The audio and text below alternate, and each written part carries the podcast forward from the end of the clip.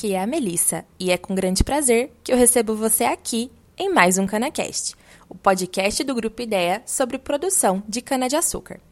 Hoje vamos falar sobre as tendências da nova agricultura canavieira, mas antes eu quero te perguntar: você sabe o que é essa tal de nova agricultura? A nova agricultura canavieira trata do cultivo da cana sob um novo olhar, mais sustentável, com foco na agricultura de baixo carbono, no sistema radicular e, consequentemente, no melhor aproveitamento das riquezas do solo. Nessa edição do CanaCast, você vai ouvir de Nunes, CEO do Grupo Ideia, falar sobre a importância da nova agricultura canavieira, que contribui para a melhoria dos processos de eficiência da cana e da sua produção. Vamos ao episódio. Oi, minha gente, tudo bem? O podcast de hoje se refere a uma nova agricultura. A uma nova agricultura de baixo carbono, que está sendo cada vez mais incrementada na cultura da cana-de-açúcar.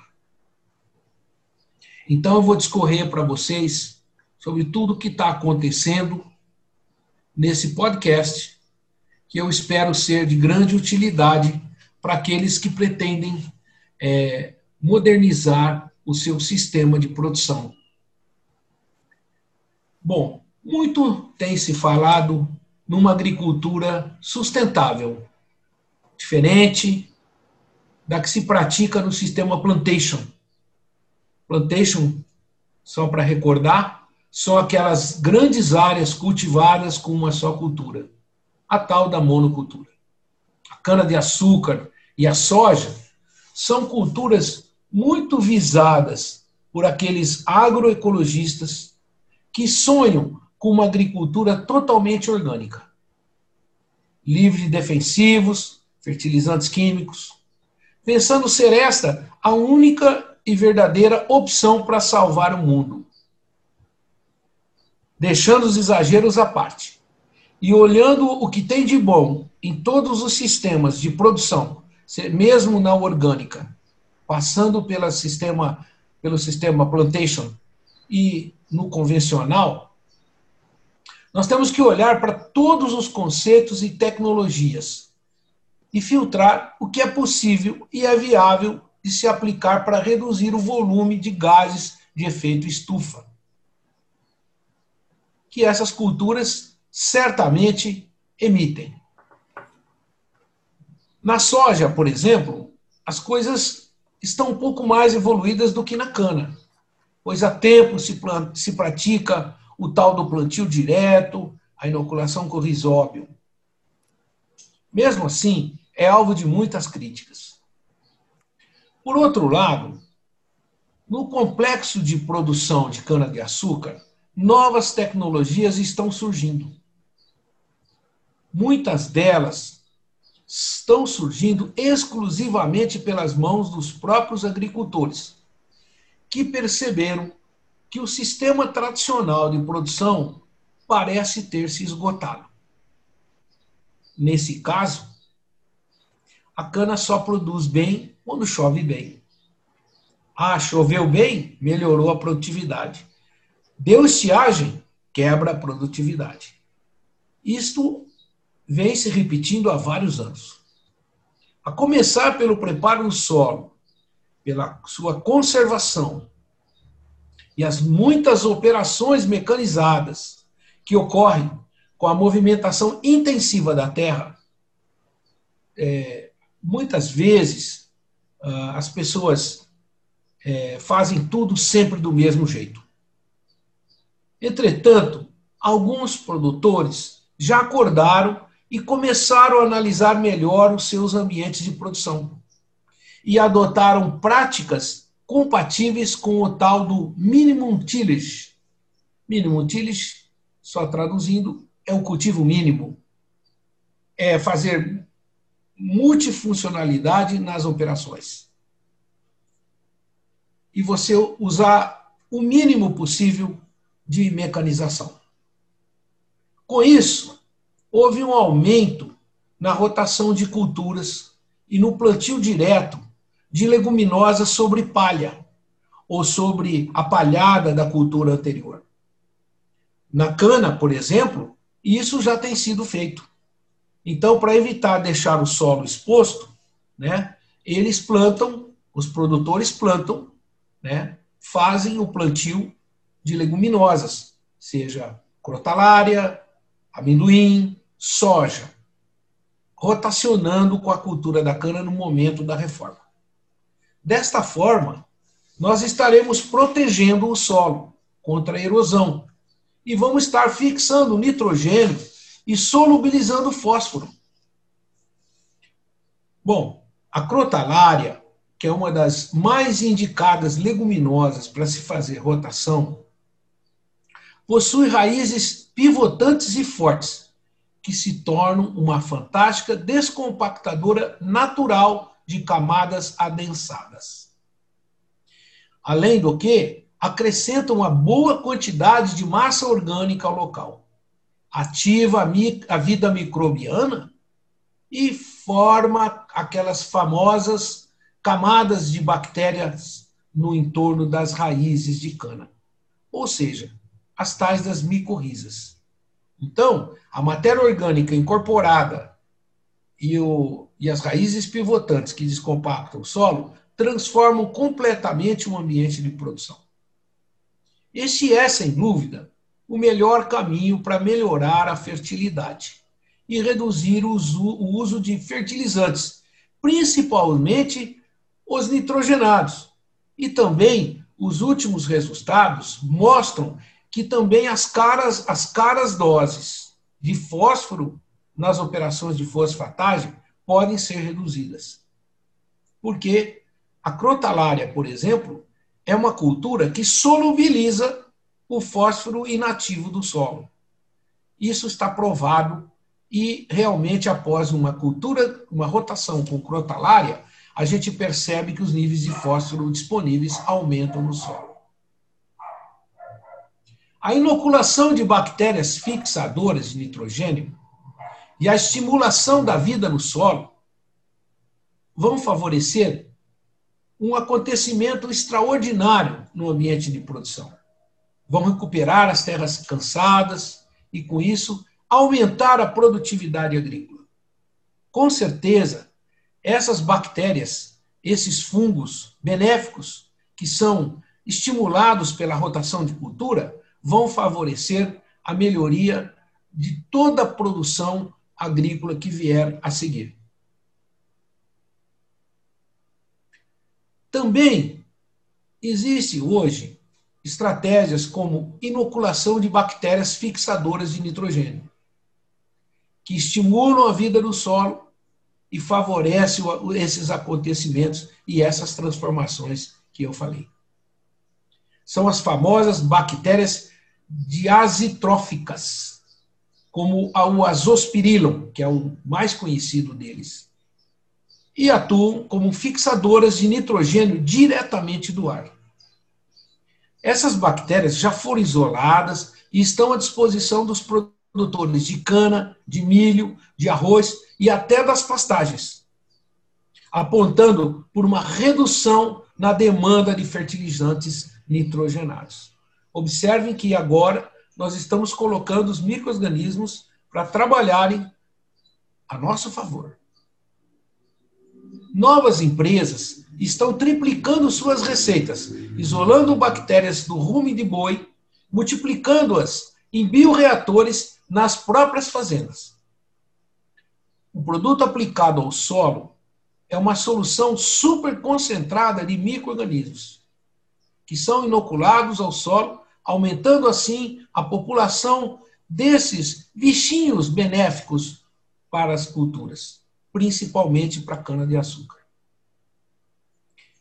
Há também produtos à base de aminoácidos, produtos enraizadores, produtos hormonais, estimulantes de crescimento, que, juntamente com o uso de micronutrientes nas folhagens, estão revolucionando essa nova agricultura.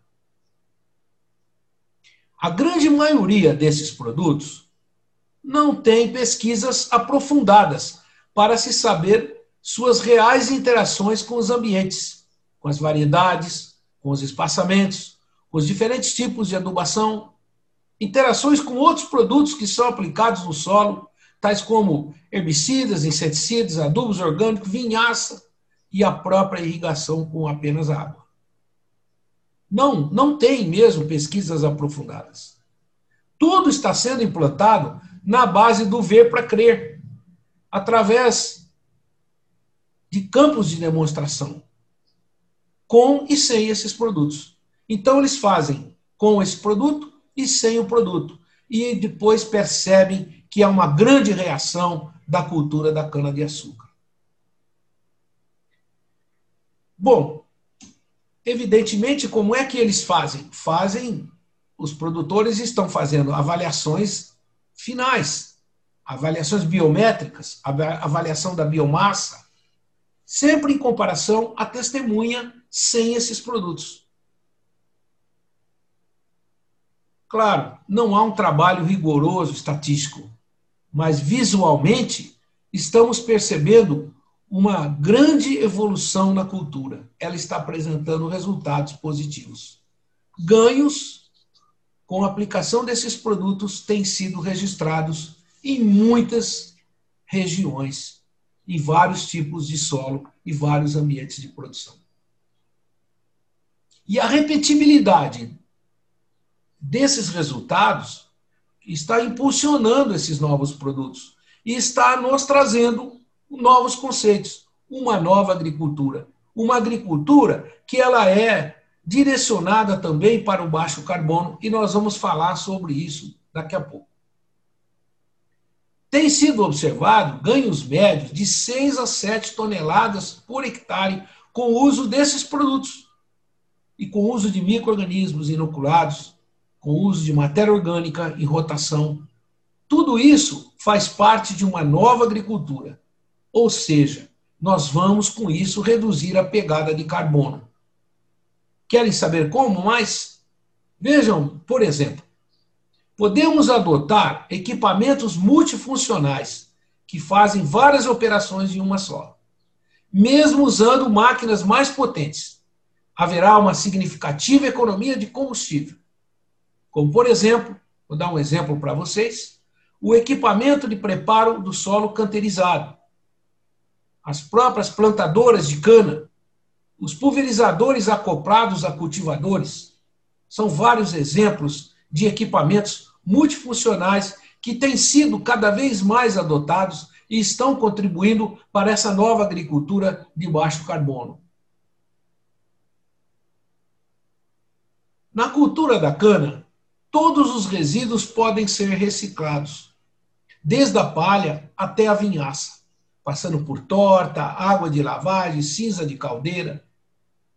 Uma das novas técnicas que está ganhando um grande impulso e deve tomar grandes proporções no próximo ano será a produção de biogás a partir desses resíduos, utilizando de caldeiras apropriadas e principalmente para produzir, através de uma fermentação anaeróbica, um produto chamado biogás de metano, principalmente, que vai, com certeza, substituir o uso de óleo diesel.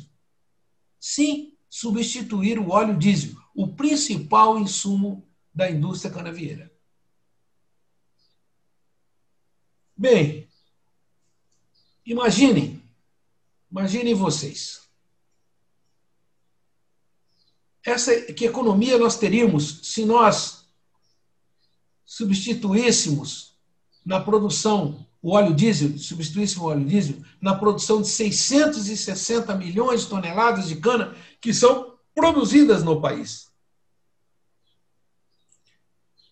Essa agricultura ainda é o futuro, mas ela já está acontecendo. Nós podemos dizer que hoje somente a palha, a palha mais o bagaço da cana, representa no mínimo 25% de material orgânico que pode ser utilizado para a produção de biogás. E com isso atingimos altos níveis de produção e substituir o óleo diesel. Para vocês terem uma ideia, hoje nós gastamos, em média, 4 litros de óleo diesel para produzir uma tonelada de cana. Façam as contas. Vocês vão ver que esse sistema certamente vai valer a pena. Quero citar aqui também a vinhaça concentrada, que pode ser transportada para longas distâncias, reduzindo com isso o uso de nutrientes nas soqueiras. A aplicação localizada de vinhaça, concentrada ou não, mesmo não concentrada, com os tanques que estão surgindo, canto, can, tanques que são pressurizados, que têm a possibilidade de se aplicar em várias linhas ao mesmo tempo, está sendo cada vez mais utilizada. E, obviamente, uma aplicação direcionada para a linha de cana está trazendo ótimos resultados. Esta é uma nova tecnologia e uma nova realidade que está acontecendo no setor. Aqui também nós vamos economizar nitrogênio e potássio, além de permitir a mistura com outros produtos e outros resíduos. Um dos projetos que poderá ganhar força daqui para frente é a produção integrada de boi confinado, silagem de milho e plantio de cana. Isso seria uma integração positiva, pois o milho vai alimentar o gado, que vai dar o esterco de curral para plantar o milho ou compostar a torta. E também pode ser aplicado no final no plantio de cana. Então, há uma ciclagem de produtos e de subprodutos, fazendo com que o carbono seja recirculado no, do sistema de produção. A compostagem da torta de filtro com esterco de curral, com adição de sulfato de cálcio, fósforo reativo, permite, permite a produção de um produto organo-mineral de excelente qualidade. Isso tudo já está acontecendo, porém ainda não ganhou grandes proporções no setor canavieiro. Mas essa tecnologia já está mais do que dominada. Se nós integrarmos o gado confinado com a produção de cana-de-açúcar, produção de milho, nós vamos ter um sistema super fechado, onde o carbono não vai para a atmosfera. Ou uma boa parte dele não vai. Bom, também na fermentação da cana, nós temos a levedura seca. Né? A levedura seca pode engordar o boi, que abastece, é, vamos dizer assim, o gado confinado, que também vai ajudar na produção de esterco, que aí será também, mais uma vez, utilizada em compostagem ou diretamente no plantio. Esse é um segredo antigo os antigos não plantavam com adubos químicos, plantavam com produtos reciclados, plantavam com, com esterco. E hoje essa técnica foi recuperada e está sendo utilizada com grande sucesso. Bom, quero falar também do avanço que nós tivemos com o uso das imagens de satélite ou fotografias tiradas por drones elas, eles permitem uma redução de, de trabalho na hora de você. Desculpe, elas permitem a utilização dessas imagens para sistematização das áreas.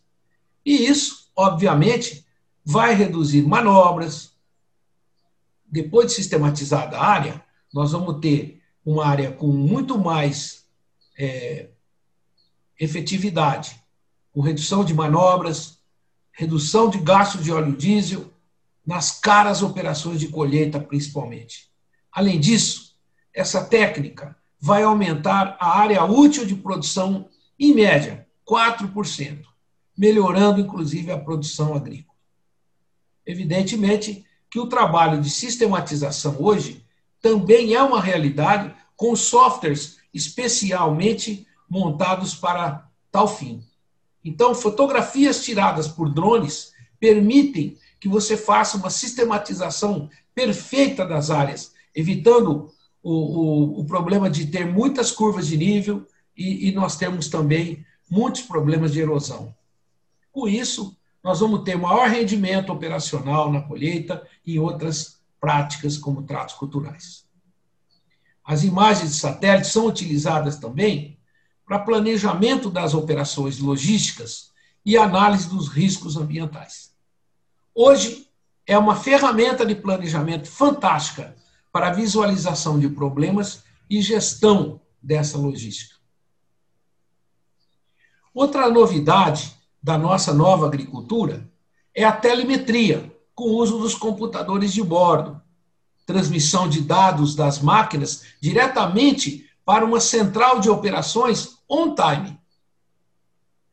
Esta tecnologia está trazendo a excelência para o controle de, produção, de, de operações agrícolas. Com isso, os desperdícios de produto, maior eficácia nas operações agrícolas, reduzindo consumos, melhorando os resultados operacionais, está evidente. Temos hoje softwares excelentes, muito bem direcionados para a gente conseguir fazer uma gestão de, um, uma quantidade enorme de máquinas e equipamentos agrícolas com alta, alta produtividade, toda ao mesmo tempo. Isso trará uma racionalização e uma economia, e os resultados são evidentes. Bom, os softwares são cada vez mais eficazes, sendo utilizados no controle de frotas e operações agrícolas. Relatórios precisos, informados nos celulares dos gestores, estão facilitando o gerenciamento. Os pulverizadores autopropelidos também são um espetáculo à parte. São cada vez mais utilizados nas operações de pulverização. Muitos deles com altura suficiente para pulverizar cana em estágio avançado de desenvolvimento, evitando o uso de aeronaves, cujo trabalho consome mais combustível e, às vezes, muito mais caro. A catação das plantas daninhas, aquelas que uh, ocorrem após a aplicação dos herbicidas, atualmente são feitas com o uso de quadriciclos direcionados às pulverizações. Somente um quadriciclo dá conta de fazer por dia cerca de 40 a 50 hectares. Uma grande economia com um trabalho totalmente direcionado, pois esses equipamentos têm, são equipados com sensores que só aplicam o produto quando sentem a presença da, da planta daninha. São os chamados weed seekers. Ou seja, só pulverizam onde há planta daninha, evitando o desperdício de produto. Enfim, temos mais coisas para falar para vocês.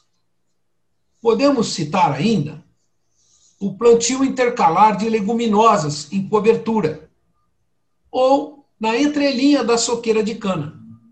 Esse sistema de plantar leguminosa, o caso, por exemplo, da crotalária, da spectabilis, é, na entrelinha da cana, está sendo testado e ampliado. E em breve, em breve, muitos canaviais colhidos no final de safra serão, serão plantados com crotalária, para que nós façamos a chamada ressuscitação da lavoura. A crotalária, como eu disse atrás, ela descompacta o solo, incorpora matéria orgânica, incorpora nitrogênio diretamente do ar e ainda faz a solubilização do fósforo. É um verdadeiro milagre.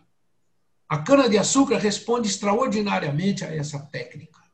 Então, os canaviais colhidos em final de safra terão a oportunidade de serem recuperados, de serem, vamos dizer assim, incrementados através dessa tecnologia.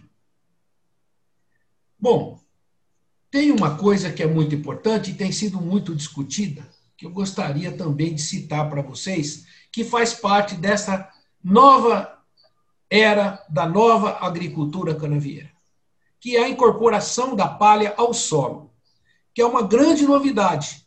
Apesar disso de que esse sistema já foi utilizado no passado, agora temos equipamentos especiais para tal fim, pois isso traz uma grande economia de carbono. O carbono é incorporado ao solo e essa, esse material orgânico se transforma em matéria orgânica em pouco tempo. E a matéria orgânica é fixada no solo, em vez de permanecer na superfície, onde ele se transforma em gás carbônico e mais de 70% desse carbono ele vai para a atmosfera. A palha incorporada ao solo, ela é atacada por microrganismos e rapidamente se transforma em matéria orgânica, enriquecendo o solo de uma forma extraordinária. Então a palha também pode ser incorporada. Em vez também de ser recolhida para produção de é, biogás ou para gerar energia elétrica. Tem mais essa finalidade. Ao incorporar, nós estaremos contribuindo para a melhoria da nota e da de, que determina a quantidade de CBIOS ofertados pelas é, usinas ao mercado. Ou seja, esta operação, além de melhorar a brotação de soqueira, incorporar calcário, torta, vinhaça, favorecer a infiltração de água no solo junto com a palha e melhorar a matéria orgânica, como eu disse, ela também poderá, poderá servir como um corta-fogo, corta-fogo do fogo acidental, que causou tantos estragos nesse ano de longa estiagem. Pode também, com isso, reduzir a incidência de cigarrinhas, esfenófilos, evitar a multiplicação das moscas dos estábulos. É uma técnica que vai trazer grandes vantagens, além do que o carbono estará sendo sequestrado e ficará, obviamente, contabilizado na hora que você for calcular os CBIOS que serão ofertados ao mercado. As vantagens da incorporação de palha são inúmeras, mas esse tipo de prática deve ser sempre direcionado para solo com alguma umidade. Outro detalhe importante que nós temos que considerar são as variedades transgênicas, que estão em processo de avaliação no campo. Suas áreas estão aumentando a cada ano. Essas variedades, elas são resistentes à broca, elas têm resistência à broca e também elas permitem o uso de produtos do tipo glifosato, né? como é, acontece com a soja. A soja transgênica pode ser tratada com glifosato no controle das plantas daninhas. A cana-de-açúcar caminha para isso. Essa é uma tendência de futuro. Todas as variedades no futuro certamente terão algum tipo de transgenia. E esta técnica está plenamente dominada está incorporada a algumas variedades. Por exemplo, as variedades transgênicas produzidas pelo CTC estão sendo atentamente observadas quanto às suas performances agrícolas. E também se pode estar ocorrendo alguma variação soma clonal, ou seja, variação em suas características morfológicas. Hoje, já sabemos que tem mais de 300 mil hectares plantados com as variedades CTC 20 BT e a CTC 9001 BT, que foram modificadas geneticamente com grande sucesso pelo CTC. E por fim, deixamos propositalmente para, fim, para o fim a cana-energia, oriunda de cruzamentos de variedades de, de progenitores muito rústicos, tipo sácaro espontâneo, com híbridos de sacro oficinário. Desta forma, a cana-energia pode estar é, é, acumulando características de rusticidade e também acumulando sacarose, trazendo um híbrido intermediário que não tem uma fibra tão elevada, mas que produz um satisfatório teor de açúcares. Essas variedades são muito rústicas, têm excelente brotação de soqueira. E realmente, no futuro, quando vierem a ser utilizadas comercialmente em grande escala, vai ser uma grande evolução. Vai aumentar o volume de biomassa por hectare. Vai aumentar também o número de cortes. Muitos cortes poderão ser feitos a mais porque possuem soqueiras muito mais agressivas e muito mais vigorosas do que as, os híbridos que nós estamos usando hoje. E esta será uma grande transformação para o setor. Ainda não temos variedades comerciais de cana-energia sendo industrializadas junto com a cana de açúcar, né? a cana tradicional. Mas não vai demorar muito. Esta variedade, essas variedades, elas, elas, pelo vigor, pela velocidade de crescimento, elas necessitarão de menos insumos e vão poder ser plantadas em terras muito fracas. A cana-energia vai dar uma oportunidade à produção de mais biomassa para geração de energia limpa e maiores possibilidades para produzir biogás e os etanóis de primeira e segunda geração. Portanto, a cana-energia vai fazer parte certamente do nosso futuro e pode estar aqui a solução de nossos problemas para custos crescentes e produtividades e número de cortes estacionário. Bom, muitas outras atividades poderão ser aqui relatadas. Podemos estender essa lista a novas práticas, quando olharmos outras áreas, como a área da indústria, a área da manutenção, a área das operações em si, muita coisa ainda pode ser relatada. Esses itens foram citados para vocês conhecerem a agricultura, a nova agricultura, a, agricultura, a nova agricultura de baixo carbono. Fiquem atentos, porque vem aí uma nova era na cana-de-açúcar.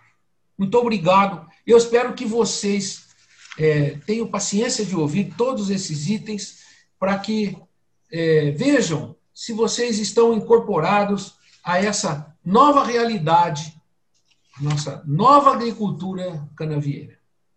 Um grande abraço a todos. Estamos à disposição no grupo IDEA para maiores detalhes ou informações. Chegamos ao fim deste episódio. Se você se interessou pelo tema de hoje, prepare-se. Um novo evento produzido pelo Grupo IDEA acontecerá em breve. Eu estou falando do seminário da Nova Agricultura Canavieira, que vai falar sobre mudar o tradicional para produzir melhor, com mais sustentabilidade, impactando o setor canavieiro e o agronegócio como um todo. O Nova Agricultura Canavieira vai ser 100% online no dia 24 de fevereiro. Então reserva a data e já faz a sua inscrição pelo site www.ideaonline.com.br. Nos vemos em breve!